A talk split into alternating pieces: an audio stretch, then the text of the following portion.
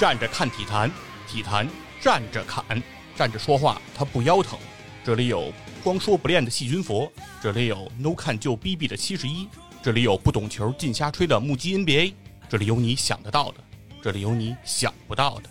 站着看体坛，体坛站着侃。播客公社出品，每周三更新，敬请关注。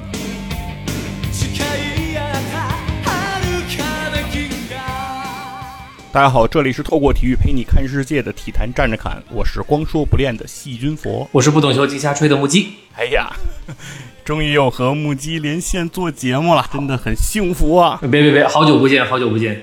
当然感受会非常不一样，所以像我这样已经基本退出播客平台的人哈，还是一时兴起的心血来潮的，还是这种抒发欲特别强的那一天晚上，就突然。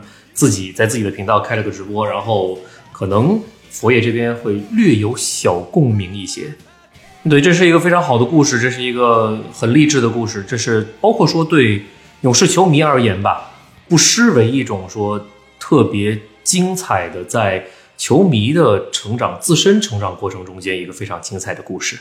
呃，其实天王山没有给我特别大触动哈，就是说实话，就是在祭祀。第四场，那是其实把我看的有点泪目的一场比赛。之后第五场比赛来说，我是挺心慌的。当然，因为最终的结果第四节，哦，还算是波澜不惊。只是这个过程呢，不是特别在我的意料之中。是我觉得是会有一些比较欣喜的一些状态出现，所以情感上的波动呢不会那么大。哦，反而说是第四场的时候会说情感波动会比较剧烈，哈哈。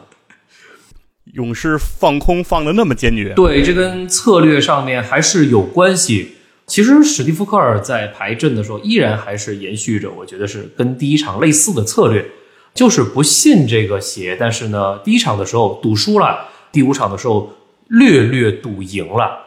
其实包括说前段时间对塔图姆的一些争议，我觉得第五场。没什么特别可争的，人家进的三分还是各个 tree，其实数量上面来说还不错。当然，这个话题我们可能待会儿会放到后面的部分，可以继续去带进去聊。就聊到冠军的时候呢，我今天一直在思考这个问题：冠军是什么意思，或者说冠军是怎样的一个概念？我们把它放到各种各样的比赛中间，尤其咱们今天聊的是冠军团队。那就是我们先把呃一些比较明显的个人类的项目先不做那么多的深入的去聊。当然了，个人类的比赛项目其实背后也有团队。我想呢，还是对把正儿八经的冠军团队放在集体项目中间。我们比如说以篮球为例啊，来聊聊看冠军团队意思啊、概念什么的。在我看来，就比如说以 NBA 为例，冠军。当赛季的冠军是怎样的一个概念？呃，说白了，其实就是那个冠军球队、那个冠军团队在那一个时间节点里面，或者说那一段时间里面，就所谓的一个赛季里面，他的水平综合水平超过了其他的对手。这是我对所谓的，比如说 NBA 总冠军的一个理解，带着这样的一个概念。我再去回溯各个年份吧，在我的看球记忆里面的一个冠军的一个印象，会发现说，其实球迷也会比较不同年份的冠军，单把所有的冠军拎出来的水平也是不一样的，就是不一样。那必然对，我们会觉得说，一五年夺冠的勇士跟一七一八夺冠的勇士，那水平是完全不一样的，因为一七一八有杜兰特。啊，就所以就是不能这么去讲。那么，所以我我会把一个重要的或者说主要的聚焦聚焦在某一个时间段内，比如说以本赛季或者上赛季或者上上赛季，在这个时间段内会去思考这个问题，就是怎样在某一个赛季达到一个冠军团队的水平。我突然想到一个事儿，就是今天我在思考的时候，我会发现说冠军团队。可能没有特别万能的公式，就这是我的思考，就是没有特别万能的公式。因为当我们在聊到某一些冠军特质的时候，其实大家都会想到一些特质，啊，天分、勤劳，然后科学等等等等的运作，但是呢，好像又都能举出一些反例。哦，所以这就是我不断的在追溯各个年份的总冠军的时候，我发现气质上面或者说团队特征上面都会有一些区别，甚至有些冠军的状态是完全相反的。完全不一样，所以这给我的一个感觉就是，咱们今天聊这个话题，但是我很难讲出一个特别万能的成功公式哦，就是好像就是说我们在思考一些，比如说成功学也好啊，什么乱七八糟的，这个公司成啦，啊，这个团队比如说赚大钱啦，他是怎么赚到大钱？嗯，可能什么的，就是对我们如何成为下一个马云啊？对，就是你的路径可能都不会太一样，真都不会太一样。当然，我自己的一些思考。拿出来一些有争议的，甚至是一些反例，我拿出来跟佛爷聊聊看。我第一个想说的，可能大家都会思考到的一个事情，就冠军团队需要什么啊？也是我上一次自己的频道中间直播，其实抒发了很多的内容，就是冠军团队肯定是需要领袖的。对，先抛出一个概念，就是领袖，把这个元素抛出来。嗯。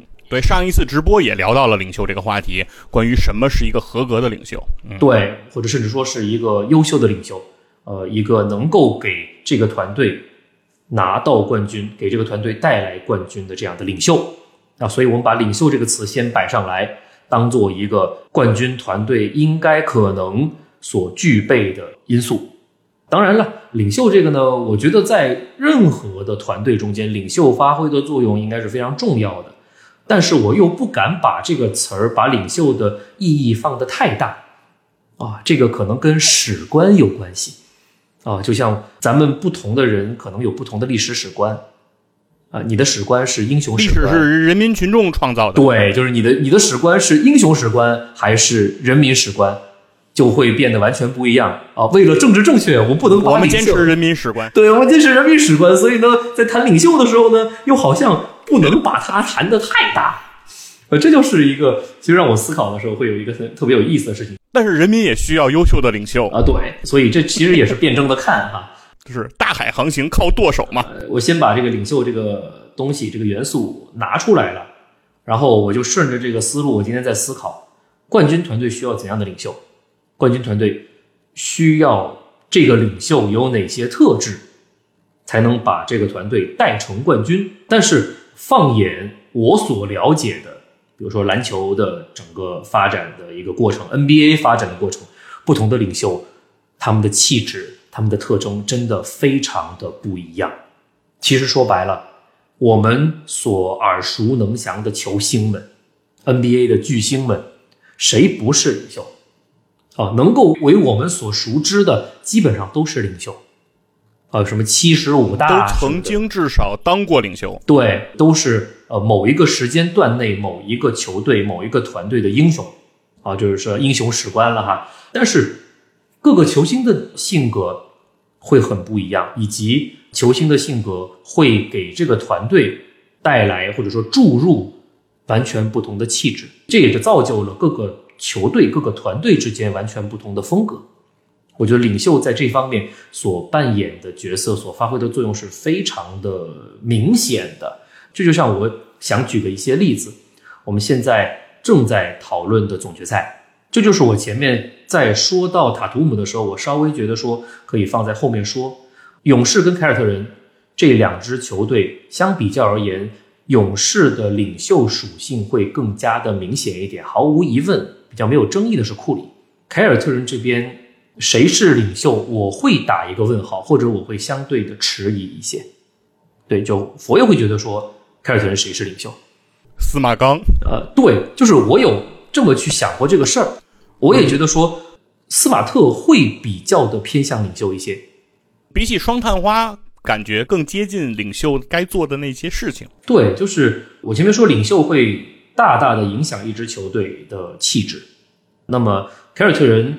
如果我们对这支球队的印象还停留在，或者说还比较的保留在，就铁血啊、强硬啊之类的这个印象中间的话，那么这支球队目前看过来，确实斯马特会比较的像领袖。但是呢，我们换个角度，肯定会有一些听友、一些朋友会觉得说，对领袖的概念中间，领袖应该是这个球队水平最高的那个人，嗯，挣的最多的，呃，挣的最多也好，或者是实力最强也好，应该是这样一个人，这样一个人才是领袖。但是这就是给我们带来了一些比较复杂的、值得讨论的地方了。凯尔特人的从气质上，斯马特强硬的防守，本赛季最佳防守球员。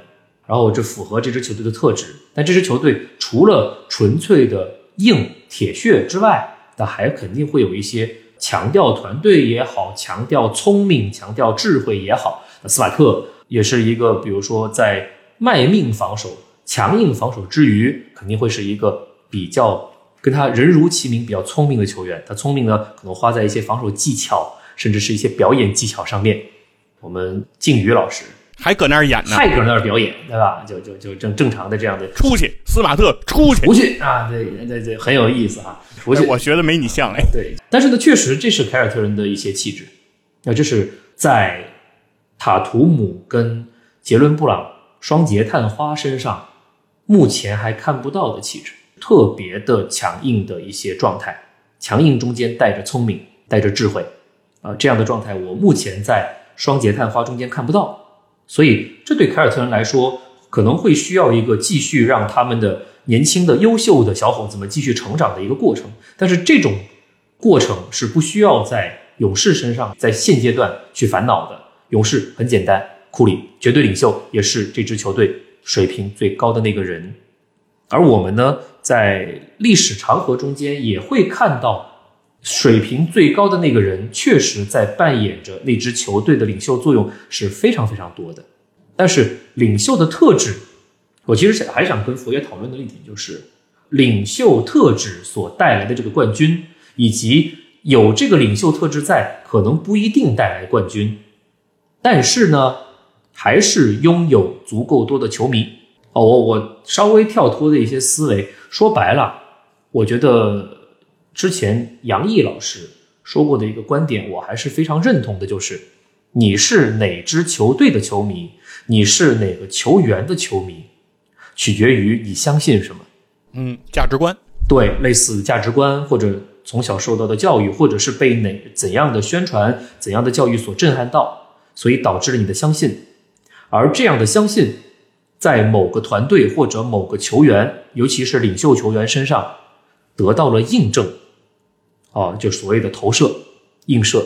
这样的一个概念，所以你才会喜欢这么一个人，喜欢这么一个队。这就是我想展开一点讲的，就是库里是一个给勇士带来过冠军的领袖。那在库里身上的气质，领袖气质，他扮演的领袖作用有些哪些？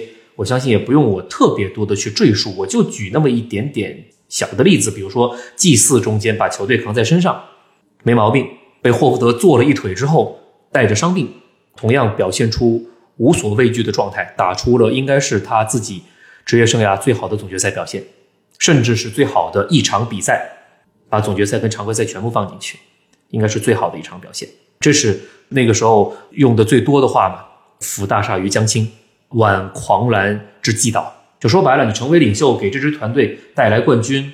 有些人是用极高的水平，就是在那个时代无出其右的水平。水平把人打服，成为了领袖，拿到的冠军。呃，我觉得库里不是这样的领袖。库里呢，当然他有特别高的水平，能把别人打服来获得这个领袖的位置。但是库里的领袖的气质，我觉得跟乔丹真的会完全不一样。库里的领袖气质，呃，史蒂夫科尔说过会更像邓肯。呃，这就是我想讲的。库里除了祭祀把球队扛在身上，如果说。在我们节目播出的时候，勇士已经确定了这个赛季的结果。那我们可以大书特书，尤其是如果说拿到总冠军，我们可以大书特书啊，库里多么伟大，多么领袖。但是我们不能忘记的是，这次的季后赛之旅的第一轮，库里是替补登场的，有个乔丹打的首发。在这种状况下，我很难想象一个联盟当赛季排在前五，历史至少前二十。的一个水平、一个地位的球星，会甘愿当替补，毫无怨言，笑呵呵，啊，很开心。为了团队能赢，我有什么关系啊？从另外一个角度还激励了乔丹普尔，激励了自己的队员，打出了一个充满信心的以及水平很高的比赛，顺利的把第一轮拿下，适时的再重新回到首发，不争不抢，只是听从教练组的安排，觉得怎样对球队最有利，就去做怎样的事情，这是库里的领导艺术，是他的领导方式。觉得相信制服组，然后以一个谦逊的、谦卑的状态去领导球队。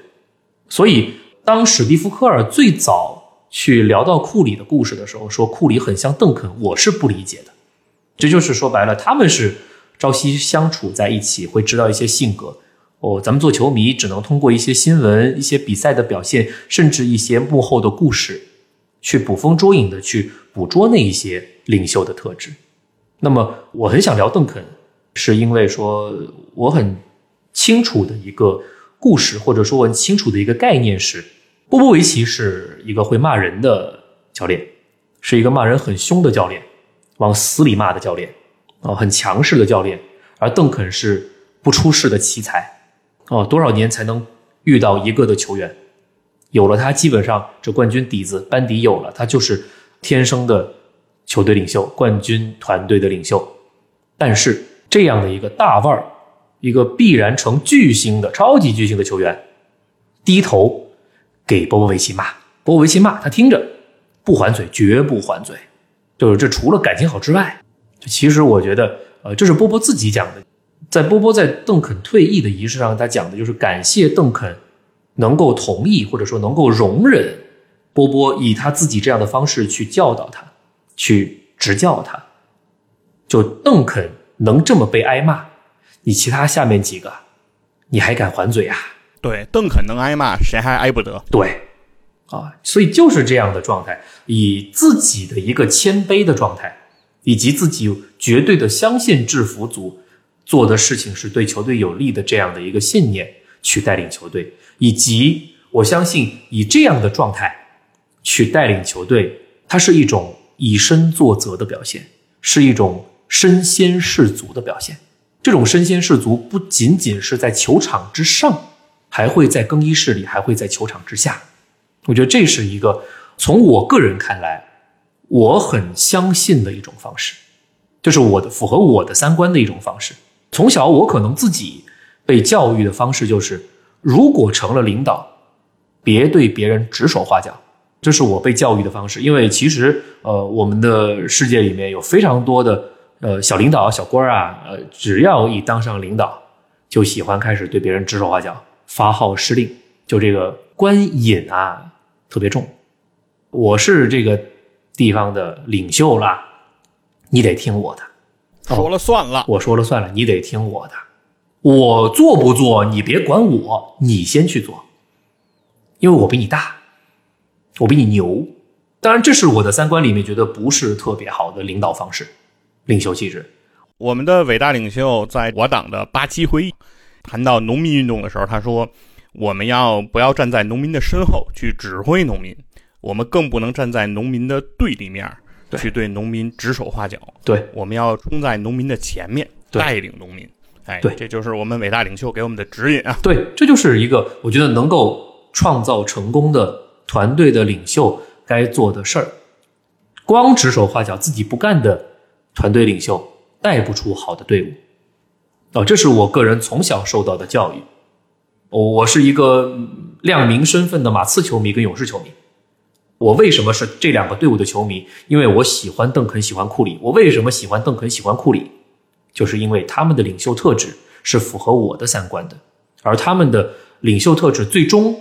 带领着他们的球队获得了总冠军，而且不止一次，是反复的成功的，被验证过的。所以呢，这是我所特别 buy 的，我特别买买账的这样的一种团队的一个因素。领袖，但是我们前面说到了，库里跟乔丹是完全不同的领袖。乔丹是怎样的领袖？我很多听友、很多球迷应该看过那个乔丹纪录片《最后之舞》。The Last Dance，Last Dance，嗯，对，乔丹是一个好相处的领袖吗？绝对不是。科比和乔丹会类似，对对，不是特别好相处的领袖，哦，会对对手和对队友一样苛刻。非常苛刻。当然了，他们不是那种指手画脚型，他们的带领方式是建立在极高的个人水准的基础上的，是以这种方式。当然，他们自己也极为刻苦，在这样的背景下，让人不得不去服从，然后以这样的方式也能带来成功。这也是某种程度上的以身作则，但只是呢，不像库里跟邓肯这种的相对的谦卑、相对的温顺，这是我个人理解啊。乔丹跟科比这样的领袖，要的是服从，这是一种领袖方式。我比较少能从乔丹的故事、科比的故事中间，能看到他们对队友比较温存的那一面。比较谦逊的友好相处那一面，乔丹可能之前会有，比如说私下的，比如说拍广告，把公牛全队拉上，让大家一起赚钱，这样子一个时刻有的。但是就篮球方面来说，好像没有特别多比较让人暖心的故事。科比这边也是类似，在湖人团队中间，呃，我比较少有听到特别暖心的故事，反而是科比在自己职业生涯的末期。确实是变得越来越不那么锐利，那种不锐利的状态呢，可能对外会更多一些，所以会有那么多的科比门徒，曼巴精神的延续啊，这其实也是科比可能是自身的一些特质，不一定是领导这个团队，而是自身的特质让很多人过来买账，这是我的理解。那么温存的故事呢，我再举一个邓肯的故事，呃，这是也是我很一直在影响我的一个故事吧。两千零六年马刺的比赛中间，西半决输掉了，因为马刺都是隔年夺冠嘛，零五年夺冠，零七年夺冠，零六年是没有夺冠的。奇数年总冠军。奇数年总冠军，零六年是输掉的，输给的当时的小牛，诺维茨基的小牛，就是还没叫独行侠之前的小牛。怎么输的呢？第七场比赛领先三分的情况下，诺维茨基突了个破，吉诺比利犯了个规，然后就被诺维茨基打了个二加一，打了加时，加时输掉了。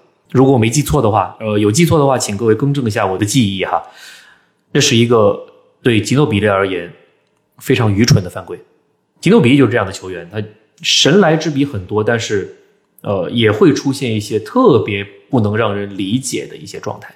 那从那个时刻、那个结果去推，吉诺比利的那个犯规是毫无必要，最终导致了那个系列赛马刺输掉了。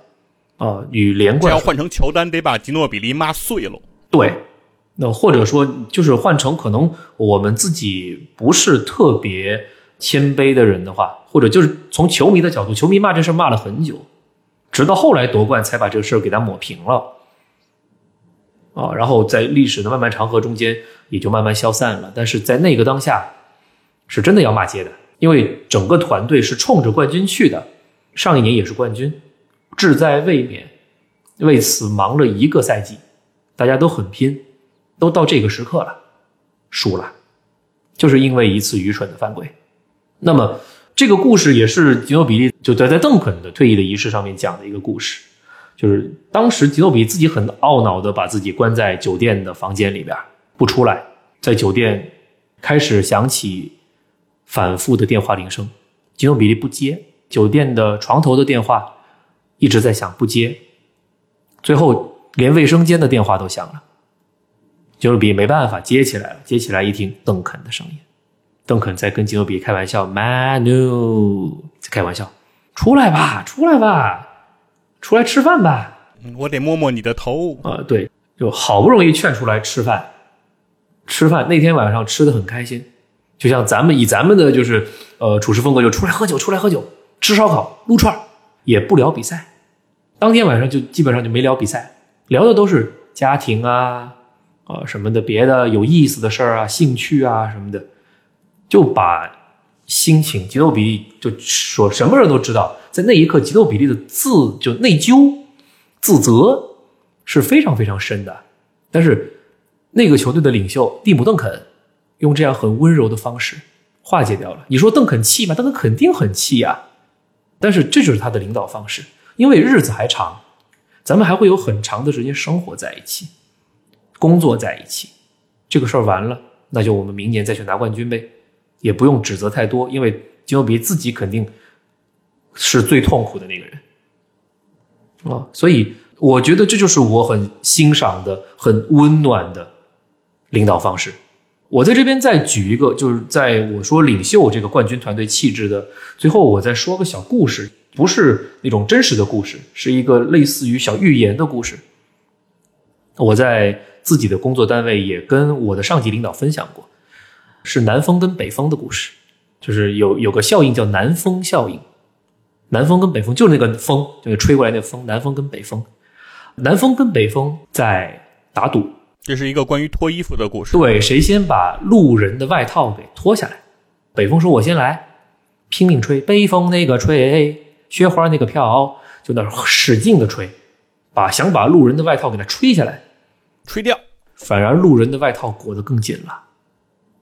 好，南风说：“我来，温和的、温暖的吹在路人身上，路人感觉到阵阵暖意，热了，自然把外套脱掉了。”这是我欣赏的领导方式，所以这是就我们讲到领袖的时候，呃，有不同的方式方法，大家比如说倾向于哪个自己选，这是一个方面。那佛爷这边会觉得说，冠军团队除了领袖之外，非常好，我觉得非常精彩。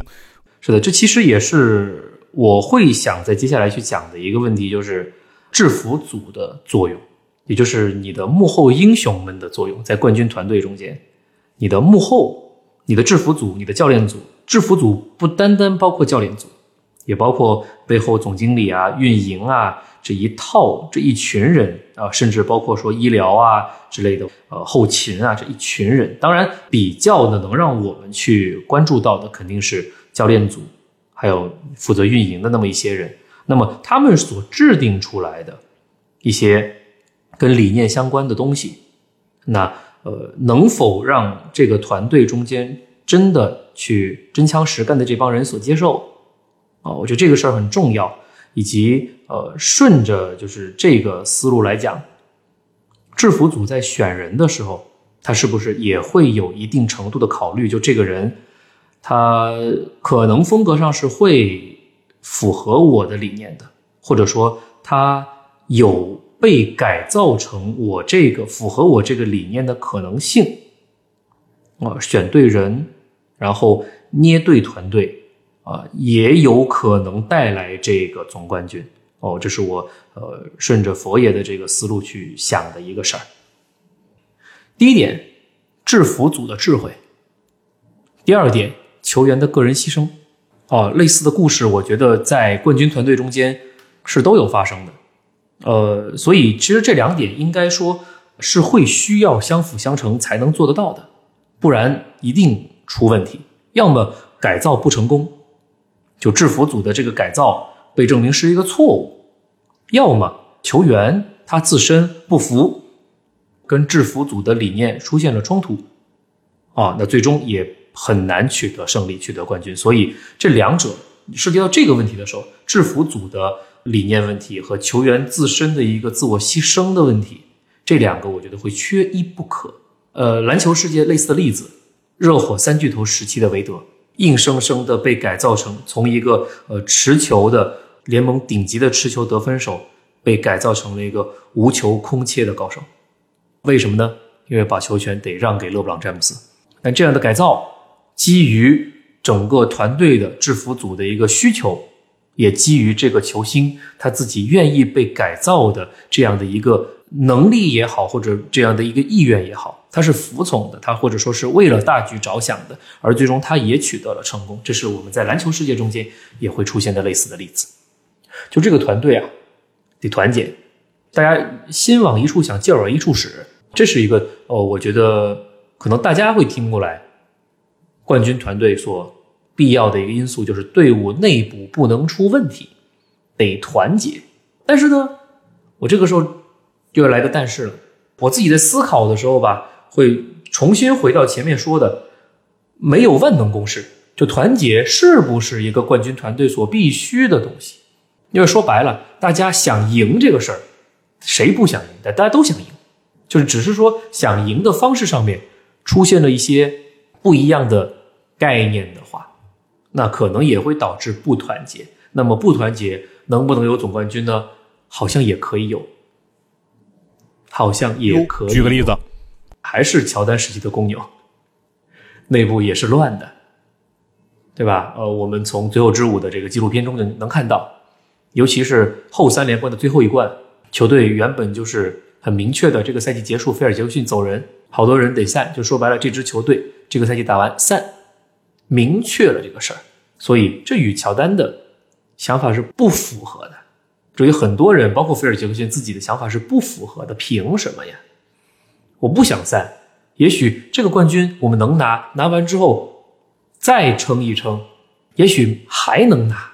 说实话，我们从结果论来看，因为乔丹的三连冠的最后一冠，就第六个总冠军拿完之后，下一个赛季就变成了一个呃，就是劳资纠纷的缩水赛季了。缩水赛季的东部冠军是尼克斯啊。西部冠军是当时刚刚成型的马刺双塔呀。那说白了，以乔丹的那只公牛，九八年夺冠那只公牛，我相信冲出东部肯定没有问题。以及去对上刚上来还没有特别完全体的邓肯的时候，包括那个大卫罗宾逊的时候，我觉得不怵他，是能够再拿一个冠军，实现四连冠的。第七个冠军，我觉得凭我的臆想是能够拿到手的。但是队伍被拆掉了，就说白了。球队和管理层是不团结的。球队内部中间呢，乔丹是要出去玩的，罗德曼是要出去玩的啊。尤其罗德曼，呃，消失了一段时间，这是队内极不和谐的因素啊。你让其他，尤其是角色球员，包括你当老大的，可能可能也觉得说这这这下面太不合适了吧？你角色球员怎么安心打球啊？哦，爱来来，不来就不来，不团结的。皮蓬的续约问题是哪一年的事儿啊？也闹过矛盾啊。哦，我明明可以值更多钱，你得给我钱，也在闹情绪，不团结的。对，所以不和谐的声音是很多的。然后我们再举例子，不团结的啊，还是菲尔杰克逊的球队哈，嘿，真神奇，湖人，OK 组合的湖人，奥尼尔跟科比在那个时间段内，因为有球权的纷争。是有矛盾的，尤其是 OK 的第三冠的时候，是有矛盾的。最终从结果上来看，拿到了第三冠，哦，只是在第四冠的时候出了问题，那在第三冠还是赢了，啊，他俩的矛盾已经，呃，恩怨从那个时候其实早就已经是一个公开的事儿了，只是第四冠因为没拿冠军，所以更大程度的爆发出来。再有就是奥尼尔的续约问题。和球队不想给奥尼尔太多钱，所以才有了鲨鱼东游的事儿。直到是几几年的全明星，他俩才和解，不团结的。科比看不上奥尼尔的懒惰，哦，奥尼尔看不上科比的桀骜，他俩是不团结的，照样拿冠军。所以有时候会觉得说，团结重要吗？对，在超越那个时代天赋的、超越所有人硬实力的这样的一个巨大天赋面前，团结重要吗？这是我在思考的问题，哦，公牛的例子，OK 的例子，会觉得说好像团结没有那么重要，其他球队团结着呢，呃，气氛好着呢，照样输了。甚至马刺内部也有不团结的因素出现，哦，莱昂纳德的问题，莱昂纳德跟帕克的问题，啊，这些都是很捕风捉影的出现的一些东西。团结至少吧，我们前面讲的，可能不一定是。特别重要的决定因素是这样子吗？这个我可能留给大家去分说。但是呢，比如说我们作为一个常态化的，比如说不管是队伍管理也好，就是自己真的放到社会里面，呃，在工作的场合中间，肯定大家都讲团结，讲团结，不讲团结的就是不讲政治。但是我们从球场上来看，从竞技场上来看，有时候好像绝对实力可能将将会。压过团结哦，所以话分两边说哦。三连冠时期的 OK 不团结，照样拿冠军。但是他们的第四年败给了非常非常团结，但是硬实力其实真的没有那么那么强的底特律活塞。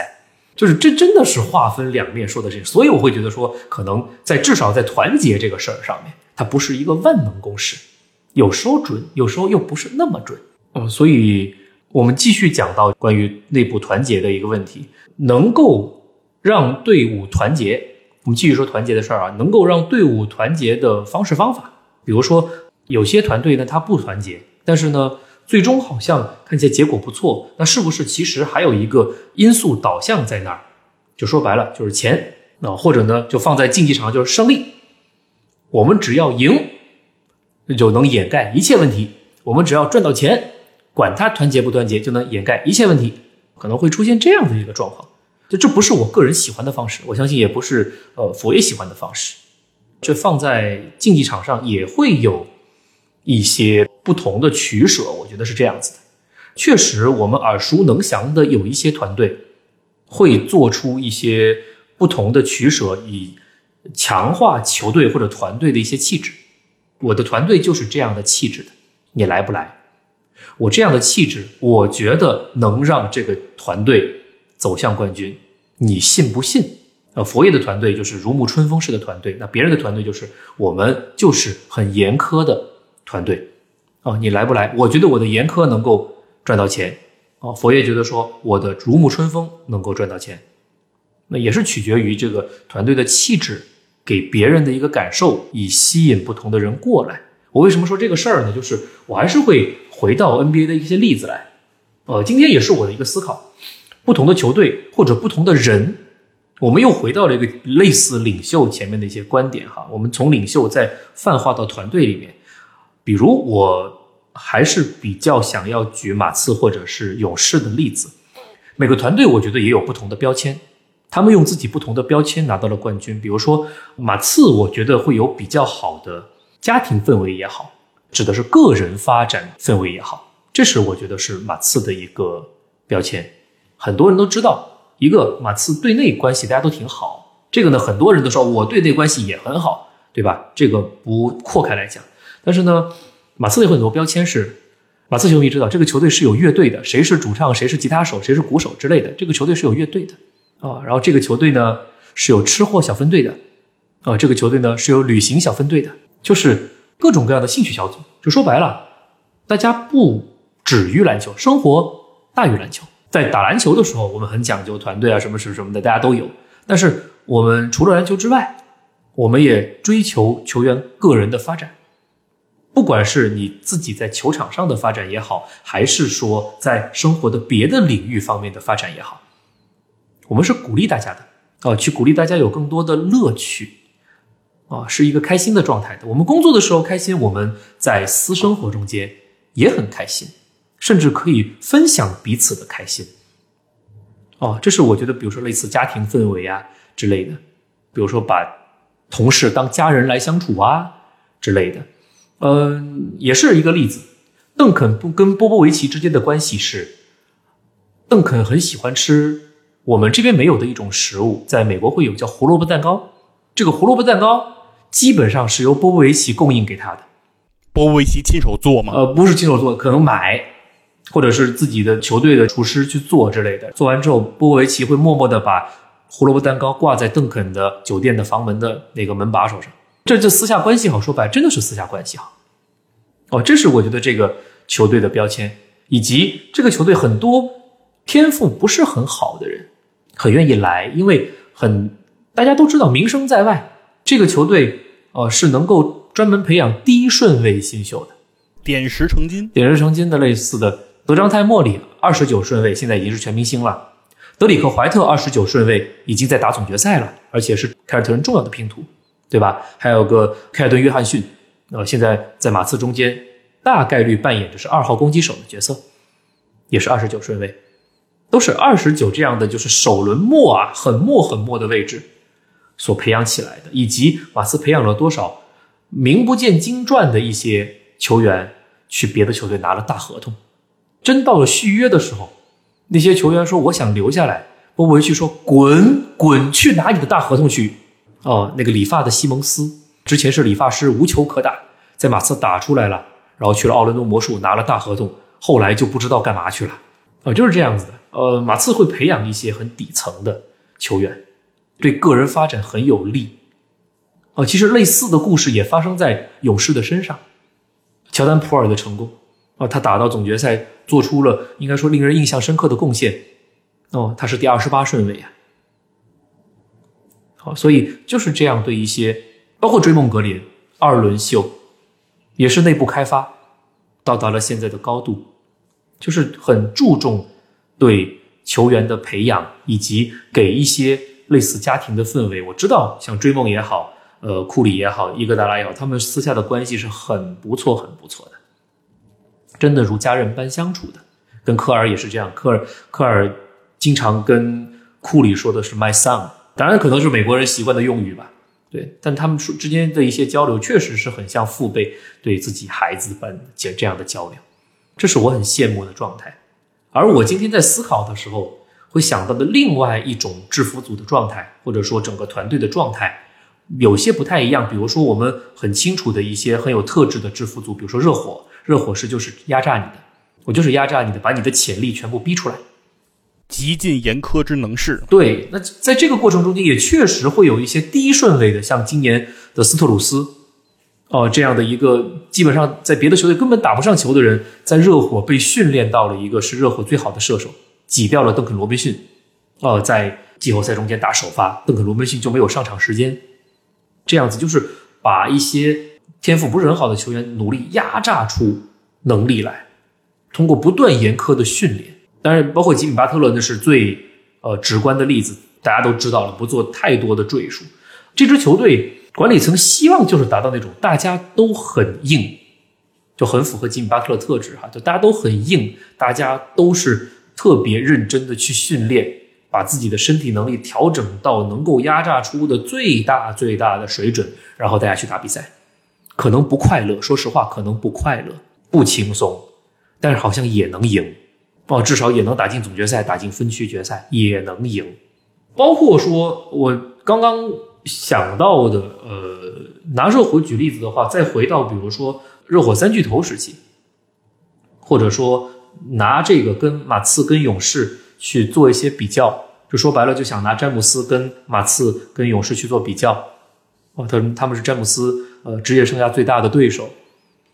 我觉得气质方面会有很大的差距。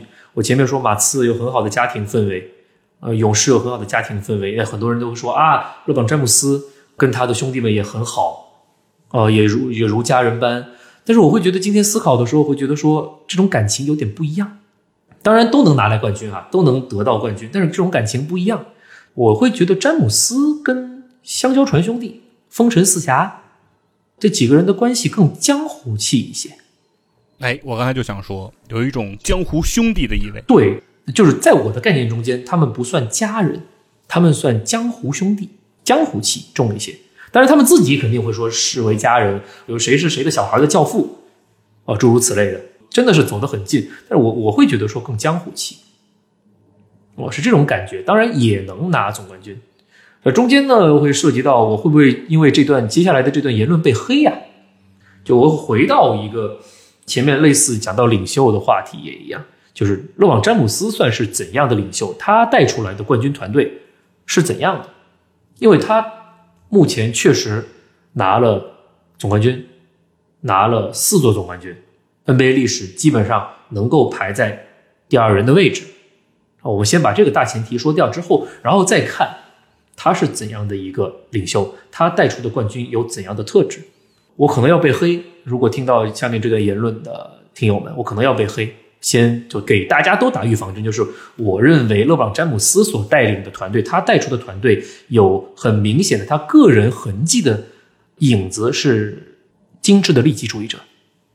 哦哟，这个说法不常见啊。这是我个人的思考，呃，也是我不会特别喜欢他，就是不会特别痴迷的，呃，迷他的一个原因。可能跟我的三观略略有所不同，是这样的。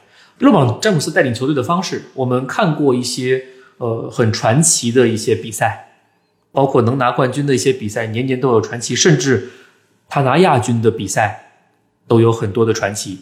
呃，孤胆英雄式的，呃，美式个人主义的这样的东西都很传奇，都很好，都是能在 NBA 历史上记录下来的伟大的一些瞬间。比如说，二零一八年。包括呃，二零一六年拿冠军，二零一七一八，呃，尤其是一八年，当他的队友们伤了之后，呃，面对新兴的凯尔特人，打到抢七，一己之力把球队带进总决赛，最终还是输掉了，对吧？耗尽自己最后的体力，对自己职业生涯肯定是有巨大的影响。包括二零一五年，呃，欧文跟乐福分别受伤之后，依然跟勇士战到了第六场，拿到了四票的总决赛 MVP 的选票，这都是很棒的一些故事。但是我为什么会说是精致利己主义者呢？从决定一开始，我就会觉得说是精致利己主义，就把天赋带到南海岸。跟韦德、跟波什组建在了一起，以及当时的顺序，韦德跟波什先组队，他俩先组队，然后勒布朗詹姆斯过去了，哦，是这样的一个选择。当热火的三巨头好像看起来老了，再争冠军比较难了，一四年输给马刺之后走了，这就好像乔丹九八年拿完冠军之后，乔丹想的是，如果制服组不拆。我们接下来可能把这帮老家伙老兵不死，可能还能赢。那勒布朗詹姆斯在一四年没了冠军之后走了，回了克利夫兰。我一直对詹姆斯回克利夫兰这个事儿，我并不是觉得说是他是回了家乡，他是回到原点，不是，因为那个时候的克利夫兰已经有欧文，还有两个状元哦，维金斯和本内特这两个状元的筹码足够再换来一个球星，所以詹姆斯压根儿就没想要维金斯。他要的是凯文·勒夫，所以骑士做出了一个交易，把维金斯跟本内特全部交易掉，把勒夫换过来。好了，三巨头组成了，因为这是一支可以组成更年轻三巨头的球队。而比较巧的，他在克利夫兰，这是我当时的认知。可以说，詹姆斯的每一步规划，我觉得都非常的精妙，对，精妙到无懈可击。然后干不过勇士的时候。去了湖人，一六年拿了冠军，一七一八确实干不过，看不到任何干掉勇士的一个可能性。然后去了湖人，后来湖人带来了浓眉，因为知道去了湖人之后，湖人一定会有更好的动作，然后带来了浓眉，再拿了一个总冠军。我想说的是，我们可以听到很多关于詹姆斯的一些，呃，比如说每个赛季如何花大价钱以及花大精力去保养身体，如何。要带领球队继续去拿到总冠军，以及现在的所谓的被网友戏称的“四幺幺工程”，我一直的认知中间，勒布朗詹姆斯的成功，他所带领出来的冠军，包括他个人的一些想法，所谓的精致的利己主义，这个利己到底是什么方面的事儿？到底这个利己利的是什么？利的是荣誉，利的是历史地位，但不一定非得利的是团队。这是我的认知，就所以我会说会被黑哈，肯定会有人就对咱们节目会不会有害呀？我不该说这么多哈。没有没有 没有，我其实我非常同意啊，我能感觉出来，就是詹姆斯是一个视冠军如命的人，嗯，但是他不在意这个冠军是为谁而拿。对，关键的点就是这是我的冠军，我现在四冠，我距离乔丹的六冠还差两冠，以及。可能这两冠很难再拿到手了，那怎么办？首先，我移动王朝，我做到了，应该是 NBA 历史上第一个在不同的三支球队拿过总冠军的人，在迈阿密，在克利夫兰，在洛杉矶，我都拿过总冠军。这是移动王朝，但凡我去过的地方都是冠军，没人做得到过。呃，强如乔丹没有做到过，强如乔丹，他拿过西部冠军吗？没有，我拿到过。对吧？这是一个。另外，四幺幺工程大概率会是，呃，肯定是前无古人，而且大概率后无来者。职业生涯得真的足够长，得足够在巅峰。四幺幺工程，但凡完成，给自己的历史地位家族筹码。尤其是当在奥兰多的泡泡里面拿到第四个总冠军，给湖人拿到一个总冠军的时候，就开始有媒体在开始。炒作那个话题就是勒布朗詹姆斯是不是历史第一人了？是不是已经把乔丹超了？已经开始有这样的话题热度出现了，这才有了乔丹赶紧把自己那个《Last Dance》那个纪录片给拿出来，跟公众讲看看纪录片吧，谁是历史第一人？哦，然后勒布朗詹姆斯现在的目标四幺幺，从上赛季很明显就能看到，因为上赛季看起来毫无夺冠希望。尤其是当浓眉伤了之后，毫无夺冠希望怎么办？我就冲着四幺幺去呗，防守端就不是很卖力啦，省下体力来进攻拿分啦，拿四幺幺的数据啦。当四幺幺完成的时候，谁还会记得我不怎么防守啊？历史的漫漫长河中间，只会记录数据，而不会记录有些不是特别美妙的过程，以及不管怎么样，我都得赖到布朗尼进入联盟为止。这话说的真招黑哈！这对其他咱们节目太危险了啊！真的是，我不管怎么样，非常的漂亮。很明确了，我一个绝对能够带来票房的人，要等我儿子进联盟，我要跟他一个队。虽然他现在在全美的排名不是特别高，你为了卖票是不是把我儿子选了？一选我就去你的球队。我接下来签约要怎么签？一年一签还是怎么样？我给自己巨大的灵活性，可以跳出合同。你们最后给我多少钱无所谓。我为什么一定要跟自己儿子同队啊？不可能有人再做到了。前无古人后无来者，我又有一个记录，你们谁能破？这种荣誉，谁还能够有？历史上只有我可以有。我厉不厉害？我是不是可以再去争一争历史第一人？我各个层面历史第一人，我总冠军可能拿不到历史第一人，强如乔丹也不是总冠军数量的历史第一人啊。前面摆着指环王拉塞尔呢，十一个总冠军，十个手指戴不下呢，对吧？那咱们就不比总冠军，咱们比别的呀。四幺幺工程还跟自己儿子同场竞技，谁能做到？没有人能做到。哦，可能最终记录下来的数据、总冠军数量等等，或者其他一些能够让人有很强记忆点的东西，这是我觉得詹姆斯的团队所能影射出来的一些事情。啊，包括说詹姆斯的团队，很多人以前会说是雇佣兵团队，雇佣兵也能拿冠军。詹姆斯但凡在哪儿。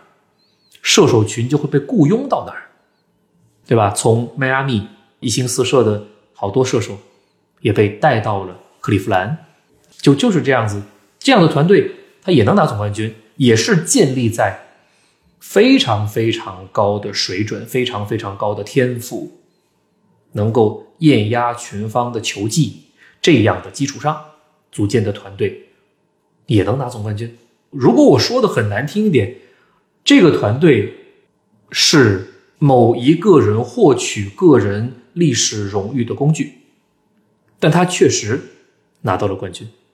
呃，咱们中国人说一命二运三风水四积德五读书，啊，这个一命二运是排在最前面的，对吧？所以其实就是命运也好，运气也好，非常非常的重要。有时候其实也看运势，这就讲的有点玄，有点迷信了哈。我依然内心有点，呃，怎么讲意难平的一些部分，就是二零一九年的总决赛，NBA 的总决赛，就是猛龙对上勇士的那个总决赛。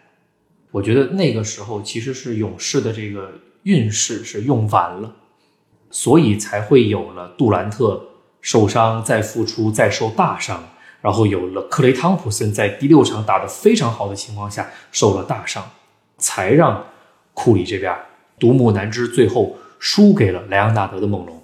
我始终认为，如果没有受到毁灭性的伤病，这个系列赛，我觉得我对勇士的偏向依然会比猛龙高那么一点点。这两支球队我都很喜欢，但是我会对勇士的偏向会高一点点。就预测方面的来说，但是最终结果，莱昂纳德创造了一个来一个赛季拿完总冠军就走人这样的一个神奇的故事。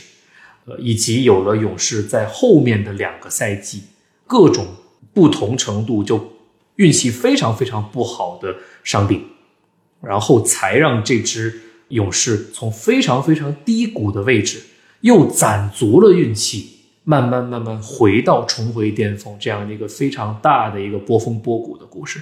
所以我会觉得说，像伤病这种事儿，真的很多时候就是运气因素在作祟，大家在。这么肢体冲撞啊，上对抗上力量的一个比赛中间，受伤是难免的，呃，受伤是一定会发生的。但是就是这个伤，会不会到毁灭性的程度，这真的有时候是看运气的。就像第三场比赛，霍福德坐在库里腿上的那一次，我真的很担心库里会受大伤，但还好是能够恢复得过来的。一个小伤，然后才有了第四场库里不朽的四十三分。紫色战靴出场，目前是四场都赢了，之前打第四的 G G 四的时候，说是紫色战靴出现第三场，三场全赢了，下一场继续穿吗？或者说不知道，天王山又穿了，又赢了。但是冥冥之中好像会有一股神奇的力量，就是运气这个事儿，在给我们一些暗示，包括 G 六汤，克雷汤普森每每第六场会发挥，我觉得真的会有一些很难用科学去解释的东西，那只能把它归结为运气啊，或者是玄学，或者是缘分，或者是命运。这些东西默默地推动了很多小的时间节点里面的一些变化，然后促成了这个冠军。所以佛爷说的对的，运气是不能逃过的，运气是必须要说的一个因素。那再次感谢阿木今天的精彩的给我们做的这些分享，然后也感谢大家的收听。那体坛张人侃今天的节目就到这里，非常感谢你收听这一次的母鸡 NBA。要跟大家说再见，拜拜，拜拜。